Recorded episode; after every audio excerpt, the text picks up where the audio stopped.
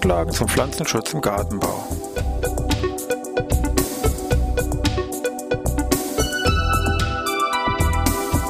Ein wöchentlicher Podcast der Forschungsanstalt für Gartenbau an der Fachhochschule Weinstefan von und mit Thomas Lohrer.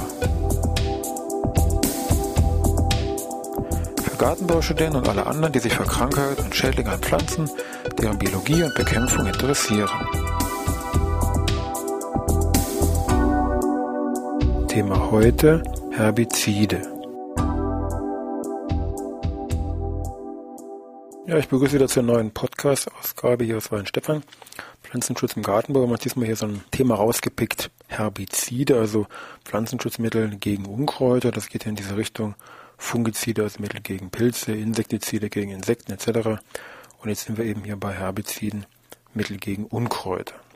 Ist also ein bisschen thematisch oder vom Inhalt her, vom Namen her ableitbar, so Richtung Latein, herber, das Kraut, also das immer hier bei den Unkräutern. ja, ich bin ein bisschen erkältet, aber das muss schon irgendwie funktionieren. Gut, Unkräuter sind natürlich schon sehr lange hier ein Thema, auch wenn Sie da schon in irgendwelche frühere Literatur, Stichwort Bibel, mal zurückgehen. Auch da finden Sie dann schon entsprechende Hinweise. Gibt es hier sowas, darum soll der Ackerboden verflucht sein, um deines Willen und so weiter. Dornen und Gestrüpp soll er dir sprießen, so Dorn und Gestrüpp. Da sind wir eben hier bei dem Thema Unkräuter, ganz klar. Möglichkeiten, das Unkräuter zu bekämpfen, sind natürlich viele. Herbizid ist eine Möglichkeit, wollen wir mal gucken, aber so ein paar Zahlen mal zu diesem Bereich, was so abgesetzt wird, verkauft wird. Und es gibt zum Beispiel vom Industrieverband Agrar, IVA, Zahlen, dass wenn man da schaut, was ist so Pflanzenschutzmittel allgemein jetzt in Deutschland für einen Nettoinlandsumsatz 2007 erzielt worden ist mit Pflanzenschutzmitteln, der liegt hier in Deutschland bei 1,2 Milliarden Euro. Wenn ich dann gucke auf die einzelnen Produktgruppen, also Insektizide, Fungizide und so weiter, dann kann ich erkennen, aha, die Herbizide machen ungefähr die Hälfte, also 50 Prozent davon aus, also so 550 Millionen Euro ist hier der Gesamtumsatz 2007 mit Herbiziden gewesen. Kann man sagen, gut, das ist der Umsatz. Wie sieht das aus nun mit den abgesetzten Mengen? Es gibt auch da Tabellen, man nachschlagen kann, bezogen auf die abgesetzte Wirkstoffmenge in Deutschland. Wieder 2007, wieder Herbizide, sind ungefähr 16.000 Tonnen, bezogen auf die Gesamtmenge von allen jetzt, also plus Fungizide und so weiter. Da sind wir bei 32.000 Tonnen. Also auch wieder hier die Hälfte ungefähr von den abgesetzten Wirkstoffmengen in Deutschland sind Herbizide. Kurzer Blick mal vom Erwerbsanbau, also Erwerbsgartenbau, Landwirtschaft und so weiter, in die Privatgärten, wenn Sie wollen. Auch da gibt es entsprechende Zahlen. Wieder abgesetzte Wirkstoffmenge für den Bereich Garten, also Haus- und Kleingarten damit gemeint, Privatgarten, für Herbizide inklusive jetzt Düngemittel, wo auch Herbizide drin sind, da sind ungefähr so 130 Tonnen im Jahr 2007 abgesetzt worden. Auch dann natürlich nochmal wichtige Hinweis, das sind immer Wirkstoffmengen. Das heißt, wenn Sie sich so ein Produkt kaufen, werden Sie doch meinetwegen lesen, Wirkstoffgehalt 20 Prozent, 60 Prozent, keine Ahnung. Also was da mit Ladentisch jetzt als Verpackungsmenge gegangen ist, ist natürlich wesentlich größer als hier die reine Wirkstoffmenge. Davon bei solchen Tabellen nicht vergessen. Gut, bevor wir mal gucken, wie so Herbizide eigentlich wirken, kann man sich ja schon fragen, ist eigentlich komisch. Äh, ein kurzer Blick nur in die Geschichte, wann gab es so die ersten Herbizide? Wenn sich jemand fragen sollte, also ungefähr um 1940 rum fing das Spielchen damit an. Und die ersten, mit einer der ersten, die hier aufgestellt entwickelt worden sind, waren die entsprechenden Wuchsstoffherbizide. Da fallen solche Geschichten drunter wie 2,4-D oder MCPA. Also das sind so die ersten Herbizide, die da hier irgendwo auf dem Markt aufgetreten sind. Gut, dann wollen wir mal schauen. Ja, die Frage war ja, wie wirken Herbizide eigentlich?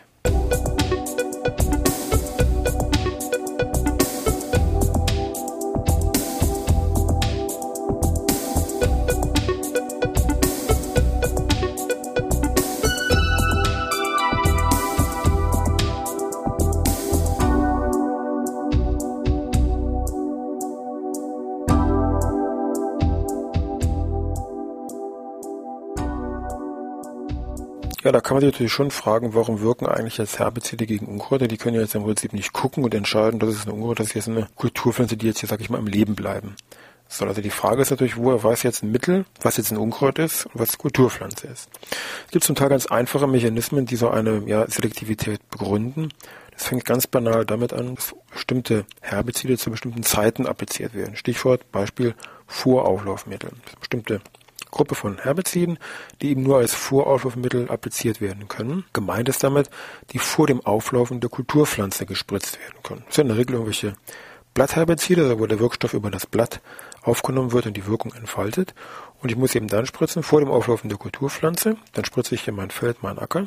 Und dann wird eben alles, was da an Unkräutern, jetzt im weitesten Sinne, vorhanden ist, je nach Zielgruppe, von den Mitteln dann abgetötet. So, wenn ich jetzt aber zu lange warten würde und die Kulturpflanze schon aufgelaufen ist und ich mit so einem Voraufwärmmittel drüber gehe, dann geht der Schuss natürlich auch nach hinten los, dann werden die genauso abgetötet. Also da muss man da schon genau aufpassen, für welchen Bereich so ein Mittel jetzt konzipiert ist. Also Voraufwurfmittel einfach nur aufgrund der Zeit ist die Selektivität einfach gegeben. Andere Möglichkeit ist meinetwegen bei Bodenherbiziden, die also über den Boden wirken, sprich letztendlich über die Aufnahme seitens der Wurzel.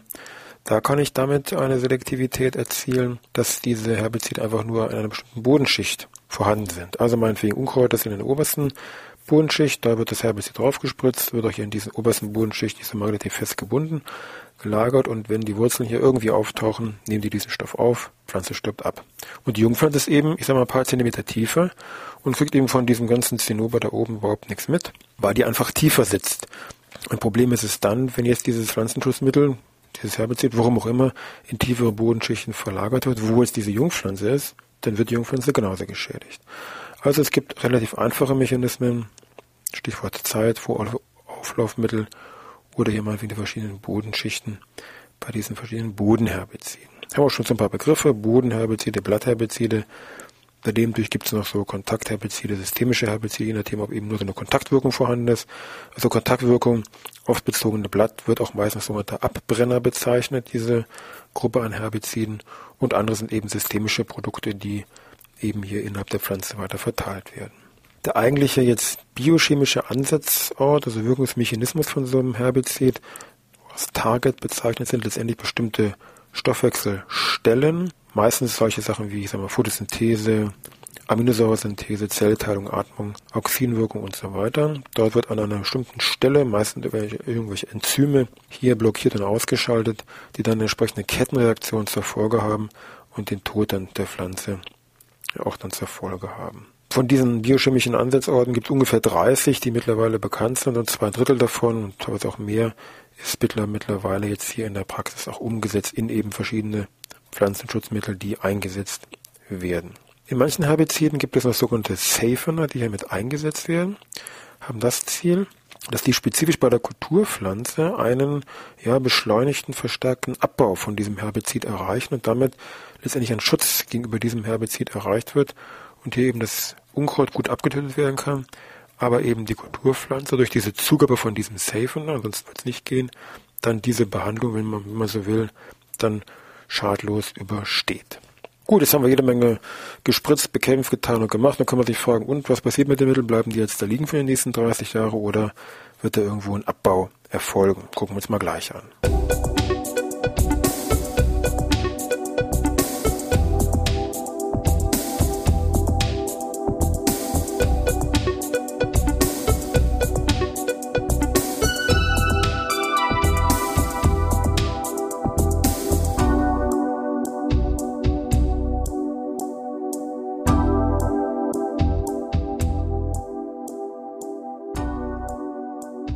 Frage kommt natürlich dann sehr schnell auf, wo diese Mittel bleiben, diese Herbizide, wenn die jetzt über den Boden, wenn die Pflanze entsprechend appliziert wird. Also die Frage nach dem Abbau und der Inaktivierung von diesen Pflanzenschutzmitteln. Wenn man da versucht, so eine Art Gruppenzuordnung zu machen, bleiben hier abiotische und biotische Vorgänge, sage ich mal, übrig. Bei den abiotischen Vorgängen, also zum Abbau und Inaktivierung von Herbiziden, fallen eben verschiedenste chemische Reaktionen darunter, Oxidation und so weiter, Hydrolyse. Daneben noch ein Sonderfall, die sogenannte Photolyse, also der photochemische Abbau mit Hilfe von Sonnenlicht. Je nach Pflanzenschutzmittel auch hier eine gewisse Bedeutung. Das sind so im Wesentlichen die abiotischen Prozesse, die zu einem Abbau von Pflanzenschutzmitteln, Herbiziden führen. Das andere sind dann die biotischen Vorgänge, die in der Summe wahrscheinlich, oder was das wahrscheinlich hier ähm, die größte Bedeutung ausmachen. Zielt hier im Wesentlichen auf mikrobiologische Prozesse ab, also Bakterien und Pilze im Boden, die jetzt hier diese einzelnen Stoffe abbauen. Dieser ganze Abbau, ob nun abiotisch oder insbesondere biotisch, ist natürlich von sehr vielen Faktoren abhängig.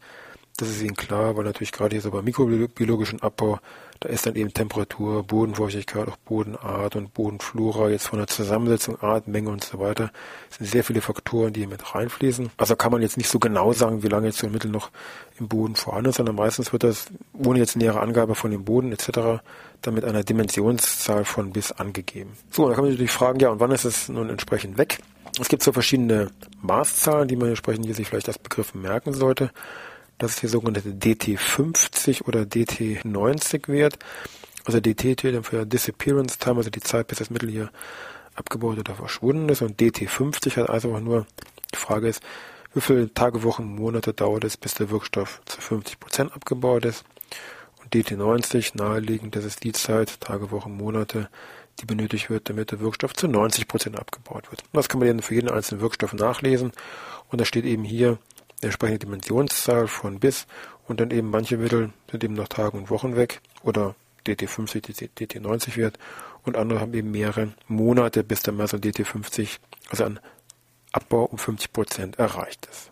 Ganz interessant bei diesen Herbiziden ist noch die Frage nach der Verlagerung, also wie sieht das aus, wenn ich jetzt oben Mittel appliziere, Stichwort Grundwasser und Verlagerung in tiefere Bodenschichten. Dazu gibt es sogenannte Lysimeteranlagen.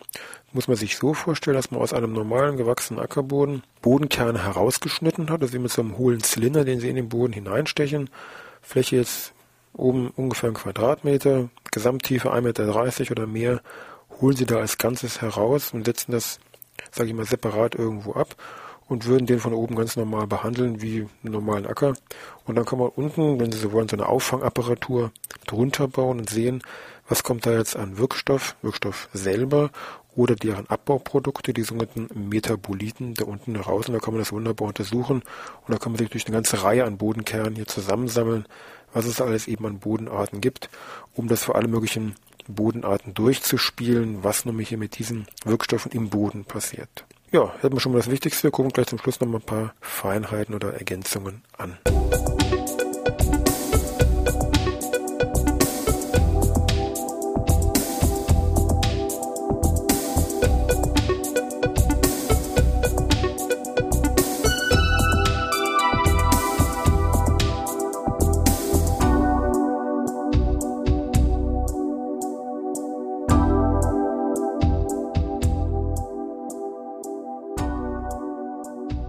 Ja, Thema war ja heute Herbizide, also Mittel, chemische Pflanzenschutzmittel gegen Unkräuter. In der Kürze Zeit natürlich konnte man das nur so als kleinen Appetit haben, sag ich mal, ähm, da anbieten oder das Thema mal so anreißen mit verschiedenen Punkten. Wenn man sich jetzt intensiver mit diesem Bereich Herbizide beschäftigen möchte, mit sicher ein spannendes Thema gibt es eine ganze Reihe an Lehrbüchern, die natürlich immer diesen Punkt Unkräuter, Herbizide mit beinhalten. Es gibt aber ein Buch, was man vielleicht in dem Rahmen vielleicht ganz gut empfehlen könnte, nennt sich Unkraut, Ökologie und Bekämpfung. Also da ist alles eigentlich so thematisch mit dabei. Auch natürlich ein größter Punkt zur chemischen Bekämpfung, ganz klar. Aber ich denke mal, sollte man sich dann ums Thema allgemein noch kümmern. Also Unkraut, Bindestrich Ökologie und Bekämpfung, Ulmer Verlag aus dem Jahre 2002. Ist ein Fachbuch, brauchen wir über Preise nicht reden. Wie viele Seiten habe ich gerade hier liegen? Ein bisschen mehr als 400 Seiten. Also da haben Sie genug für lange Winterabende hier, sich damit zu beschäftigen. Ein paar Punkte noch am Rande, die man noch so durch den Kopf gehen ungefähr zugelassene Herbizide bei uns in Deutschland im Moment, was so an Mitteln sich auf dem Markt tummelt, ungefähr 380 verschiedene Herbizide, also nicht wenig. Ansonsten noch ein Punkt, der auch immer bei dem Thema Herbizide hiermit auch besprochen wird, ist die Herbizidresistenz. Das heißt, man nehme eine Kulturpflanze, verändere die gentechnisch so weit, dass sie meinetwegen gegenüber einem nicht selektiven Herbizid resistent geworden ist. Also man baut da irgendwo ein entsprechendes Enzym, sage ich mal, ein das wird im Wesentlichen dann eben bei diesen ja nicht selektiven Herbiziden ausprobiert. Stichwort glyphosatresistente Kulturpflanzen mit Sicherheit auch ein Bereich, der sehr interessant ähm, hier ist. Ansonsten manche Probleme, die vor 50, 60 Jahren schon gewesen sind, gibt es auch heute noch zum Teil. Und zwar will ich darauf hinaus ganz zu Beginn, also um 1950 rum, wo so die ersten verstärkt diese neuen Herbizide genutzt haben, da sind eben auch Probleme aufgetreten, die nämlich damals noch mit ihren Obstbaum oder Kartoffelkäferspritzen hantiert haben und dann eben mal so eine Herbizidspritzung gemacht und danach wieder ihre klassische Bekämpfung gemacht haben, gab es dann oft oder manchmal Probleme, weil eben dann irgendwelche Reste noch von den Herbiziden drin waren und die natürlich dann für fatale Schäden gesorgt haben. Also was schon damals gegolten hat, würde ich auch, denke ich mal, heute so stehen lassen. ist immer besser für die Herbizide eine extra Spritze zu haben, dass dieses Problem mit Reinigung und Reste von Herbiziden in der Spritze eigentlich vom Tisch ist und man sich um diesen Aspekt, diesen Punkt nicht mehr groß irgendwie kümmern muss. So, nächste Woche hoffe ich, ist meine Stimme wieder besser. Wenn nicht, na, wollen wir mal gucken, aber soweit sind wir noch nicht. Also schöne Woche noch und bis Dienstag.